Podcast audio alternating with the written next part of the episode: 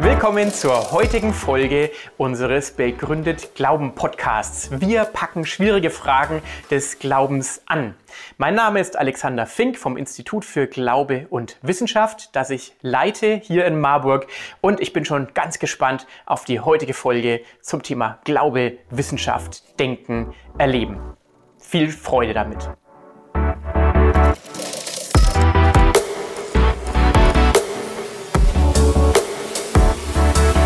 Herzlich willkommen zu einem neuen Podcast in der Reihe Begründet Glauben. Heute mal wieder zu einem Artikel aus der Wochenzeitung Die Zeit. Und Alexander Fink hält den Artikel gerade vor die Kamera. Die den Videopodcast verfolgen können, können das gerne sehen. Geht es auch ohne Religion, steht auf der Titelseite und der Artikel selber ist dann betitelt mit dem Satz, was nach dem Glauben kommt. Der Artikel ist von einem gewissen Thomas Asheuer, der häufig in der Zeit über solche Themen schreibt. Und Alexander, du hast ihn mal ein kleines bisschen recherchiert. Was ist denn zu ihm aufgefallen? Ja, er ist interessanterweise gar kein Theologe, sondern er hat Philosophie und Germanistik studiert, Jahrgang 55 aus dem Sauerland. Ähm, ja, und leitet seit 1997 oder ist mitleitender Redakteur des Feuilleton in der Zeit. Ähm, ja, also von daher spannend, was ein Philosoph und Germanist zu diesem Thema da so zu sagen hat. Und er fängt zunächst einmal mit einer etwas düsteren Lesart äh, der Geschichte des frühen Christentums an, steigt relativ schnell bei Augustin ein, wobei ich das eigentlich ein ganz schönes Beispiel finde. Aber er sagt, der Niedergang des Christentums ließe sich kurz und böse erzählen, nämlich mit der lust- und leibfeindlichen Theologie oder Denkart des Glaubens, die auch bei Augustin ihres Ausgangspunkt nehme. Ich persönlich lese Augustin ganz anders, aber Thomas Assauer sagt, das führt zu einer Verteuflung des Körpers und, äh, und äh, den Schaden kann man heute dann begutachten, nämlich äh, Missbrauch und anderes, was schlicht und äh, was letztlich eben genau damit zu tun hat, äh, wo der Körper abgewertet wird. Passiert also was eben dann auch im Dunkeln. Das ist so die These. Das ist eine ziemlich steile und düstere Ausgangsthese. Was ist dir denn dazu eingefallen, Alexander? Ja, ich bin mir ehrlich gesagt gar nicht so ganz sicher, da, ob er das selber glaubt. Er fängt ja gleich so an, es ließe sich kurz und böse so erzählen. Und er greift da, glaube ich, eher so ein paar typische Vorurteile auf, die man mhm. heute ja immer wieder trifft, wenn man mit Leuten spricht, besonders mit Atheisten. Ja, christlicher Glaube ist ja leibfeindlich und passt nicht mehr in die heutige Zeit. Wir leben ja heute in einer Zeit der Freiheit, wo jeder tun darf, was er will und so weiter. Und die, die Kirchen sind da ja nur moral, moralisch und auch noch heuchlerisch noch dazu, weil sie ihre eigene Moral nicht halten können.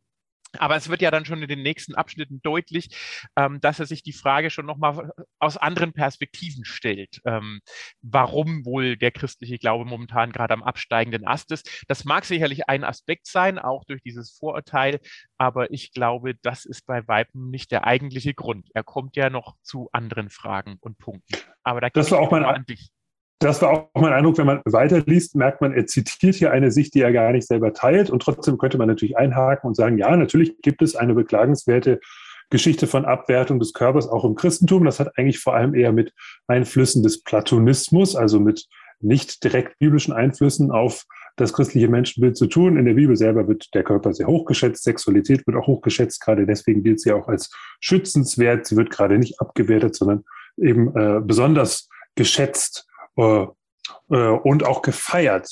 Ähm, aber man muss eigentlich gar nicht bei diesem äh, Artikel an dieser Stelle einhaken, weil er, da hast du ganz recht, Alexander, dann noch weitergeht und sagt, naja, jetzt könnte man sagen, Zitat, Nichtgläubige würden jedenfalls keinen Phantomschmerz verspüren. Was sollten sie vermissen? Das ist eine rhetorische Frage.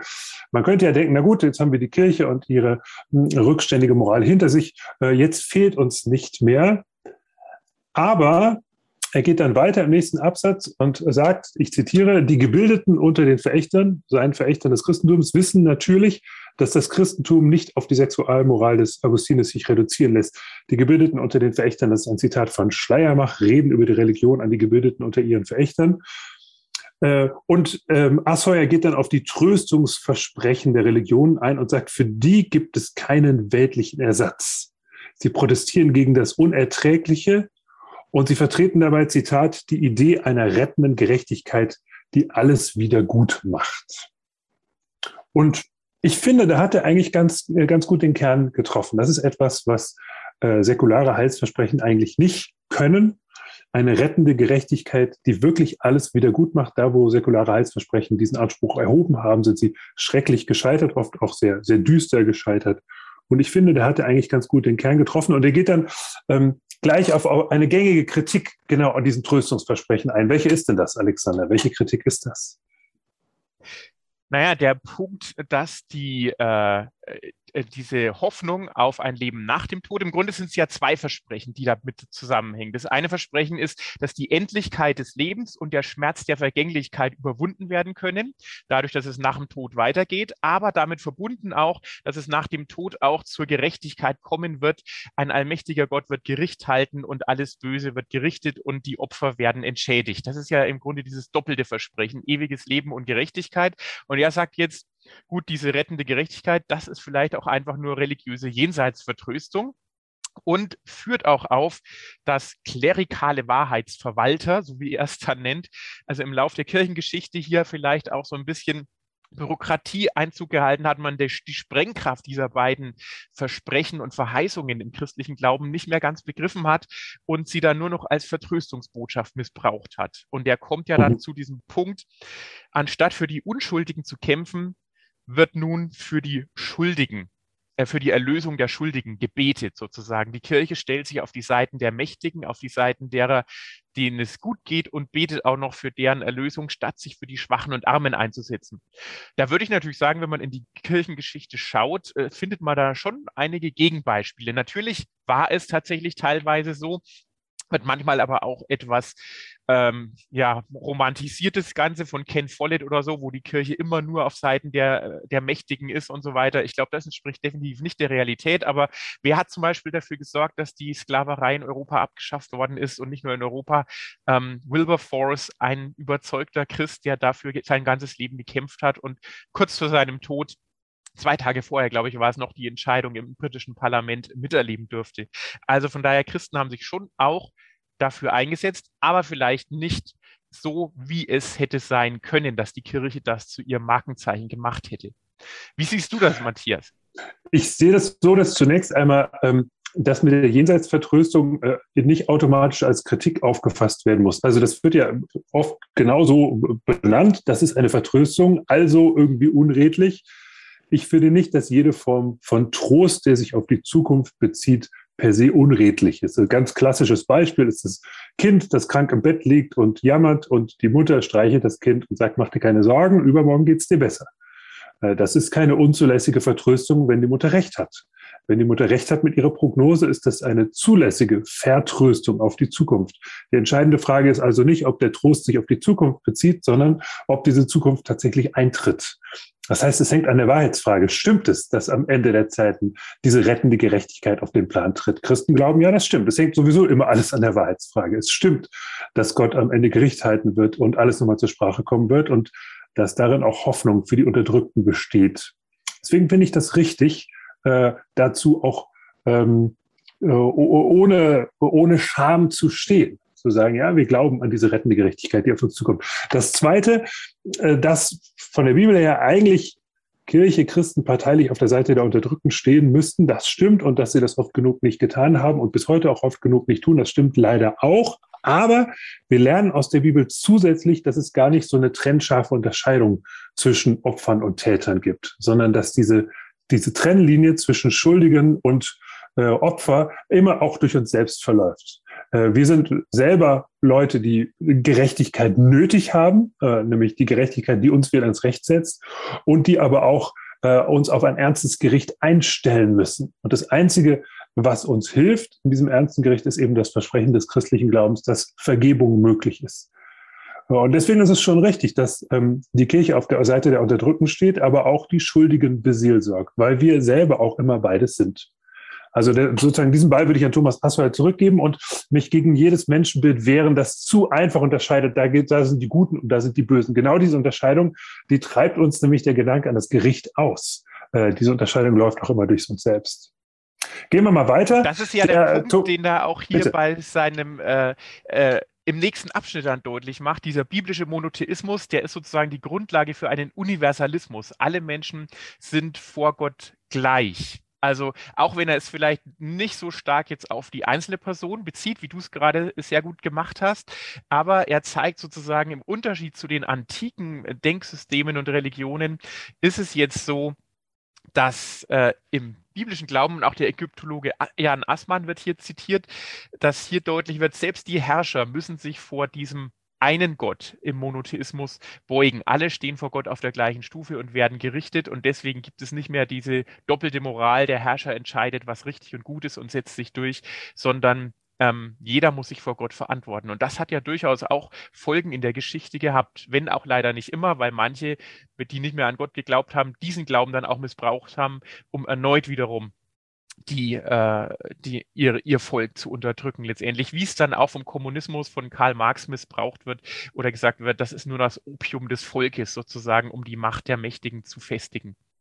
Ja, also gar keine Frage, da müssen wir uns eigentlich wahrscheinlich auch nicht lange darüber unterhalten, dass äh, an der Stelle Christen nicht immer ihr, ihrem Erfinder gerecht geworden sind, gar keine Frage. Das Entscheidende scheint mir nur zu sein, äh, wir werden hier nochmal darauf hingeweisen, dass das, was vielen Kritikern der Kirche, vielen berechtigten Kritiken der Kirche und ihren Vertretern gar nicht auffällt, dass das selber jüdisch-christliches Erbe ist, nämlich die Vorstellung, es gibt ein Recht, das auch über den Starken steht, sowohl über den Mächtigen als auch den Ohnmächtigen gilt und dass auch der Mächtige unter dieser Kritik steht. Ähm, das findet sich schon im Alten Testament, dass auch der König unter Gott steht. Und das ist gerade ein großer Unterschied zwischen dem jüdisch-christlichen Bild von Herrschaft und Schuld und Menschheit und heidnischen Bildern oder außerbiblischen Bildern. Ich zitiere nochmal aus dem Artikel, das ist nämlich auch eine der Wurzeln unserer neuzeitlichen Verständnisse von Recht, Menschenrechten und so weiter. Zitat. Der Katalog der Menschenrechte, die Gründungsimpulse demokratischer Verfassungen und auch die Vorstellung einer umfassenden Solidarität zehren bis heute vom Geist jener alten Geschichte, von der jüdischen Idee der Gerechtigkeit bis hin zur christlichen Liebesethik. Das finde ich, das ist schön gesagt. Also Zitat Ende. Ich finde, das ist schön gesagt. Ähm, es ist sozusagen die Luft, die wir atmen, diese Vorstellung, dass das für alle gilt und die mit großem moralischen Furor auch der Kirche entgegengehalten wird. Und wieder kann man nur betonen, zu Recht, aber ohne den christlichen Glauben gäbe es diese Selbstverständlichkeit gar nicht. Das muss man dann auch wieder zurückgeben. Und das finde ich spannend. Das ist eigentlich ein Zitat, fast schon ein Zitat oder eine Paraphrase von äh, Jürgen Habermas in seinem Buch Zeit der Übergänge. Ähm, ich lese mal vor. Der egalitäre Universalismus, also die Tatsache, dass alle Menschen letztendlich gleich sind, ähm, aus dem die Ideen von Freiheit und solidarischem Zusammenleben, von autonomer Lebensführung und Emanzipation, von individueller Gewissensmoral, Menschenrechten und Demokratie entsprungen sind, ist unmittelbar ein Erbe der jüdischen Gerechtigkeits- und der christlichen Liebesethik. Dazu gibt es bis heute keine Alternative. Alles andere ist postmodernes Gerede, sagt Jürgen Habermas. Das finde ich doch einen starken Satz und zeigt, wie sehr unsere heute, unser heutiges Selbstverständnis, unsere moderne Gesellschaft von diesem Erbe zehrt und auf es im Grunde immer noch zurückgreift. Ähm, ja, es war wirklich revolutionär für die Gesellschafts, für die Gesellschaftsformen sozusagen, die bis in die Gegenwart hineinreichen, was Jesus Christus vor 2000 Jahren uns da gelehrt hat. Wir kommen darauf nochmal zurück. Denn die entscheidende Frage für mich scheint hier wieder zu sein, wie ist denn das mit der Wahrheit? Funktioniert es, eine solche Ethik aufrechtzuerhalten, wenn man nicht zugleich annimmt, dass es Gott wirklich gibt, dass die Aussagen des christlichen Glaubens wahr sind? Kommen wir gleich darauf zurück. Der Thomas Assauer dreht aber hier nochmal eine Schleife, die ich auch sehr interessant finde, nämlich zum Thema Freiheit, Freiheitsverständnis. Zitat nochmal aus dem Text. Dennoch ist das biblische Freiheitsverständnis für moderne Gesellschaften eine Zumutung. Ich springe. Im liberalen Verständnis ist Freiheit ein natürlicher Besitz und darf nach, dem, nach Belieben in den Grenzen des Rechts ausgelebt werden. Diese Art Freiheit ist sich selbst das Unbedingte zynisch ausgedruckt. Sie ist auch frei genug, andere auszubeuten und die Erde zu ruinieren. Zitat Ende. Also, da war so ein, ja, schon, schon hat er mal ein bisschen ausgeteilt gegen Formen des Liberalismus, aber ich finde schon, dass er recht hat, das biblische Freiheitsverständnis ist ein anderes als ein typisch modernistisches Freiheitsverständnis weil dieses Freiheitsverständnis gebunden ist an die Beziehung zu Gott, zum Schöpfer. Also an eine Gerechtigkeit, die über mir steht. Das letzte, die letzte Autorität ist nicht das Individuum, dessen Rechte irgendwie unverbrüchlich sind. Die Rechte jedes Menschen sind zwar unverbrüchlich, aber sie sind deswegen unverbrüchlich, weil Gott ihn zu seinem Ebenbild geschaffen hat. Und, und das finde ich wichtig, das festzuhalten. Da gibt es einen kleinen Unterschied zum modernen Freiheitsverständnis. Was fällt dir dazu ein? Da, ja, das finde ich auch spannend, diese zwei Freiheitsverständnisse. Denn intuitiv sagt man erstmal, ich bin frei, wenn ich machen darf, was ich will. Ähm, aber wenn das für alle Menschen gilt, dann wird natürlich am Schluss der machen, was er will, der stark genug ist, es auch wirklich zu tun. Ähm, denn meistens kollidieren ja Freiheiten miteinander früher oder später, wenn viele Menschen denken, sie sind frei. Und genau in dieses transzendenzlose, ähm, äh, wie sagt er hier, ähm, äh, stürbe irgendwann das monotheistische Erbe ganz ab, so erkaltete auch der Glutkern des abendländischen Geistes. Die moderne Gesellschaft wäre vollständig mit sich allein und säße transzendentlos, transzendenzlos in ihrer selbstgebauten Höhle. Wir haben keine säkulare Quelle mehr für Moral, sondern es gilt dann eben einfach nur noch der Kampf aller gegen alle, wie er dann auch ausführt. Ähm, und da ist was dran. Wenn es keinen Gott gibt, dann ist alles erlaubt, hat Dostoevsky gesagt, dessen 200. Geburtstag wir ja kürzlich erst gefeiert haben. Ähm, das ist dann zwar auch eine Form von Freiheit, aber nicht die Freiheit, die wir erhoffen. Dass jeder in seinen Grenzen eben auch die Möglichkeit hat, sich zu entfalten, ohne dass jemand, der stärker ist, ihm diese Entfaltung auch wieder wegnimmt. Das ist ja schon das, worüber, worum man schon im Kindergarten und in der Grundschule kämpfen muss für die Kinder, dass die Kinder sich gegenseitig den gleichen Freiheitsraum auch zugestehen verstehen und sich auch in ihrer Verschiedenheit an der Stelle akzeptieren. Und das ist spannend. Wenn man hier rein säkular herangeht, hat man im Grunde keinen Punkt, wo man, wo man das wirklich festmachen kann, sondern es bleibt einfach eine subjektive Entschließung und der eine sagt, ich garantiere dem anderen seine Freiheit und der andere sagt, ich mache es nicht. Ähm, so wie wir es im Moment vielleicht gerade in der Ukraine erleben mit Putin, ja, wenn der einmarschiert in der Ukraine, was wird passieren? Ähm, ich denke, wenn es einen Gott gibt, dann kann der das auch auf seine Art und Weise spätestens in der Ewigkeit wieder zur Sprache bringen und zurechtrücken. Aber wenn das nicht der Fall ist, dann wird einfach der Starke auf Dauer gewinnen und die Opfer bleiben völlig ohne Entschädigung. Also äh, Thomas Asser bezieht sich hier auch auf aktuelle äh, Geschehnisse. Also er sagt zunächst mal, wenn, wenn man säkulare Quellen nur noch bemüht, um Freiheit zu gewährleisten, dann bleiben nur die Handels, das handelsübliche trinitarische Heilsversprechen des Kapitalismus übrig. Zitat, fand ich schön, eine schöne Formulierung. Nämlich, Zitat, Wachstum, Wohlstand, Fortschritt den, den berühmten Fußballgott oder allerhand esoterische Trostgemeinschaft, Zitat Ende, äh, zieht er da alle heran. Also das ist halt so ein bisschen dünn oder wirkt uns ein bisschen ungemütlich. Wir sitzen in unserer Höhle und das ist das, was übrig geblieben ist. Wachstum, die Kunst erwähnt er noch, die Kunst ja, ist das Kunst. intellektuell Niveauvolle, die bringt uns ja. auch Transzendenz. Naja, und jetzt könnte man denken, das ist aber trotzdem ein bisschen akademische Spielerei. Die meisten Menschen wissen ja eigentlich, äh, äh was gut ist und wie man sich anderen gegenüber verhalten äh, soll. Aber ich zitiere nochmal, weil ich das auch so gute Formulierung fand. Er sagt, ähm, wahrscheinlicher ist der Aufstieg einer anderen, einer reaktionären Diesseitsreligion. Das geht in die Richtung, die du gerade genannt hast. Zitat Ende, die reaktionäre Diesseitsreligion, die am Ende die Macht als Selbstzweck versteht und Macht auch als Recht versteht. Nochmal Zitat, diese neue Religion sagt nicht, wir lieben das Leben. Sie sagt, Leben ist Kampf und zum Kampf gehört der Tod. Weiteres Zitat, Sie entsteht im Herzen der politischen Macht heute schon zu besichtigen. Russland, hast du gerade angeführt, China, Brasilien, auch in den Vereinigten Staaten. Da bezieht er sich auf Donald Trump. Ähm, er sagt, im Grunde ist das eine säkulare Form von Anbetung der Macht, also Macht als Recht. Und da sieht er dann jetzt eine Rolle der, der großen monotheistischen Religionsgemeinschaften. Er meint nicht nur das Christentum, sondern auch Judentum und Islam. Er sagt nur, Islam muss vielleicht noch mal ein bisschen sein Verständnis zum demokratischen Staat überdenken. Aber prinzipiell sagt er, alle diese drei Monotheismen hätten die Chance, hier ein Gegengewicht zu bilden. Und das fand ich erstmal ganz gut. Meine Frage war nur, ob es funktioniert, Religion allein von ihrer Funktion her zu verstehen. Also funktioniert es zu sagen, Religion hat diese Funktion, deswegen muss sie weiterhin äh, in der Gesellschaft wirksam sein. Aber ob die Ansprüche der Religion wahr sind oder nicht, äh, da halte ich mich raus. Was, was denkst du dazu? Ja, das ist natürlich ein rein ähm, diesseitiger, säkularer Zugang zur Religion. Also ein ähnliches Buch hat ja ein äh, anderer Zeitredakteur schon mal geschrieben, Jan Ross, Die Verteidigung des Menschen äh, und warum wir Gott brauchen, ähm, der genauso argumentiert. Er ist zwar religionsskeptisch, aber er denkt, wir brauchen Gott, um die Heiligkeit des Lebens festzuhalten. Das schreibt er hier ja auch ähm, der Glaube an die Heiligkeit des Lebens ähm, ist letztendlich nur mit der Religion begründbar und nicht irgendwie diesseitig.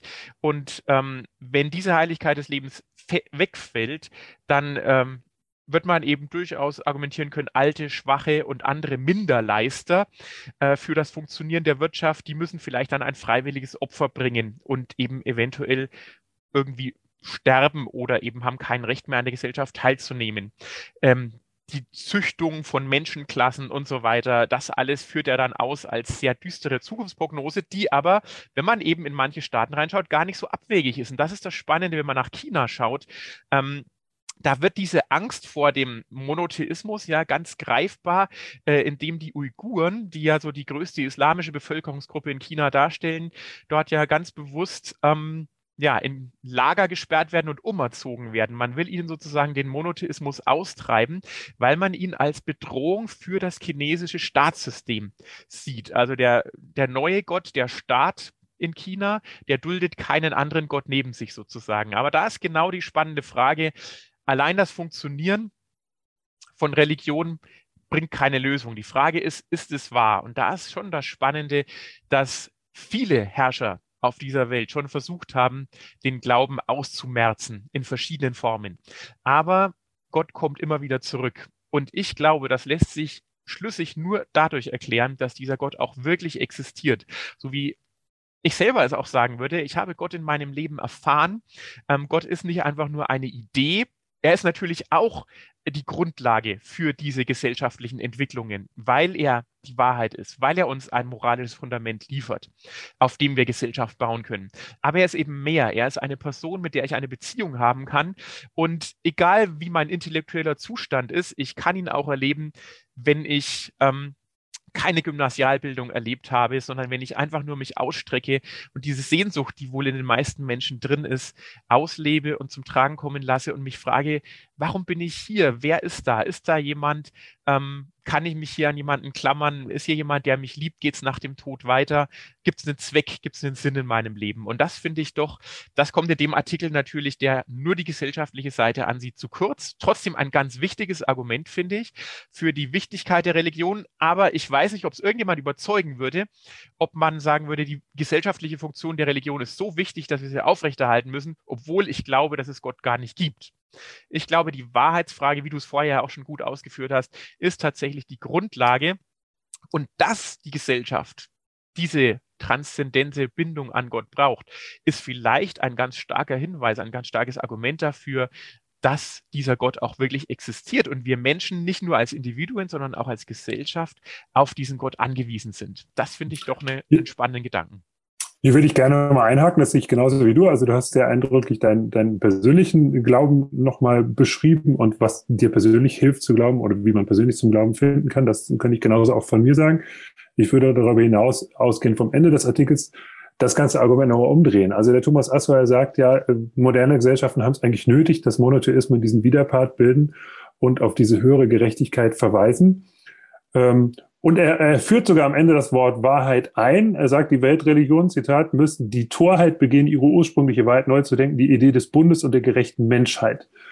Zitat Ende. Ich habe mir dazu notiert, ist denn jetzt der Bund die Wahrheit oder der Stifter des Bundes, also Gott selbst? Gibt es den Bund denn überhaupt, ohne dass es die Wahrheit dieses Gottes gibt? Und ich würde deswegen das Argument umdrehen, nicht äh, weil es nötig ist, braucht die Gesellschaft äh, Religion, sondern weil wir merken, dass wir ähm, eigentlich Werte festhalten wollen, die ihre Verankerung oberhalb äh, säkularer Institutionen und Stimmungen haben. Wenn wir das merken, ist das ein Hinweis darauf, dass es diesen Gott wirklich gibt. Das ist sozusagen eine intuitive Version des sogenannten moralischen Argumentes für die Existenz Gottes. Wir, wir spüren, dass es Werte gibt, die verankert sind noch oberhalb des Menschen. Ich kann das nicht beweisen. Ich kann an dieser Stelle nur an das appellieren, was ich manchmal ethische Intuition nenne. Wir spüren es vor allem da, wo wir merken, was passiert, wenn Menschen das nicht achten. Also wo, wenn sie einfach nur Macht mit Recht gleichsetzen, merken wir, das kann nicht sein. Und das ist für uns ein Hinweis darauf, mal die Wahrheitsfrage im Blick, im Blick auf den Glauben an Gott zu stellen. Und dann dem kann man sich persönlich nähern, so wie du es beschrieben hast. Man kann sich aber auch mit Argumenten nähern. Man kann auf ganz andere Art und Weise philosophische Argumente für die Existenz Gottes sich anschauen, das sogenannte kosmologische Argument oder andere Argumente von der Feinabstimmung des Universums her. Oder man kann auch sehr viel spezieller christliche Argumente für christliche Überzeugung anschauen, also rund um die Person Jesus, Äh, wie glaubhaft ist es, dass Jesus den Anspruch geäußert hat, Gott gleich zu sein? Wie glaubhaft ist es, dass er tatsächlich den Tod überwunden hat, von den Toten auferstanden ist? All das verhandeln wir in unserem Podcast. Und das wäre eigentlich der Art von Gespräch, die ich jetzt mit Thomas Assauer gerne führen würde. Am Ende dieses Artikels merken Sie nicht, würde ich zu ihm sagen, dass wir als Alternative zu säkularen Heilsversprechen äh, diese transzendente Verankerung brauchen. Die kann man aber nicht sozusagen loslösen von ihrem Wahrheitsanspruch. Dann verliert sie genau die Kraft, die sie aber braucht. Und das wäre doch ein Anlass, mal diesen Wahrheitsanspruch nochmal neu anzugucken. So sehe ich das. Ja, nee, das ist ein sehr guter Punkt. Diese, dieses, dieser Schlusssatz, alle Wahrheit sagt, man stirbt an ihrer Wiederholung, diese Wahrheit nicht. Ähm, da macht er deutlich, wie wichtig die Wahrheit ist. Aber wie du schon gesagt hast, er definiert die Wahrheit als diesen gesellschaftlichen Bund, die Idee des Bundes und der gerechten Menschen, statt als die Wahrheit, dass dieser Gott auch wirklich existiert und deswegen dieser Bund eben auch real ist, weil dieser Gott eine Beziehung mit uns sucht. Ja. Ich denke, und das ist auch das, was tatsächlich bleibt von diesem Artikel, ähm, der einfach zeigt, wir brauchen diesen Bezug zu Gott, sowohl gesellschaftlich als auch individuell, weil wir nur so den Schmerz der Vergänglichkeit, wie er selber es formuliert, überwinden können und weil wir auch nur so tatsächlich eine gerechte Gesellschaft bauen können auf dieser Grundlage. Das heißt nicht, dass wir es immer richtig gemacht haben als Christen. Im Gegenteil, ganz oft ging es schief, aber zumindest gibt es bei uns eine Grundlage, von der wir als Gesellschaft noch heute zehren. Und das finde ich doch einen echt spannenden Punkt, dass er das hier so zugibt, ebenso wie Jürgen Habermas. Wir zehren in unserer Geschichte, in unserer Verfassung von einer Grundlage, die auf dem christlichen Liebesgebot und auf der jüdischen Gerechtigkeitsethik letztendlich basiert. Tja, und ich denke, das ist vielleicht auch eine schöne Inspiration, ähm, in diesen Tag zu gehen ähm, und sich das nochmal bewusst zu machen. Wir leben in einer Gesellschaft, die geprägt ist von Gedanken, die uns Gott selbst mitgeteilt hat, wie wir es als Christen mhm glauben, weil dieser Gott auch wirklich existiert und nicht still ist, sondern wirklich auch spricht. Das sehe ich ganz genauso und damit danke ich dir für dieses Gespräch über diesen Artikel und ähm, ich wünsche viel Freude äh, in der weiteren Adventszeit. Alles Gute und bis demnächst. Tschüss. Ja, vielen Dank dir, Matthias. Tschüss. Das war interessant. Was hat dich, was hat Sie persönlich angesprochen? Was fanden Sie spannend? Teilen Sie uns das gerne auch mit über unsere sozialen Medien oder über unsere Webseite igov.de. Da steht auch unsere E-Mail-Adresse und ein Kontaktformular. Wir freuen uns, von euch, von Ihnen zu hören und wir hoffen, uns bald wieder zu sehen.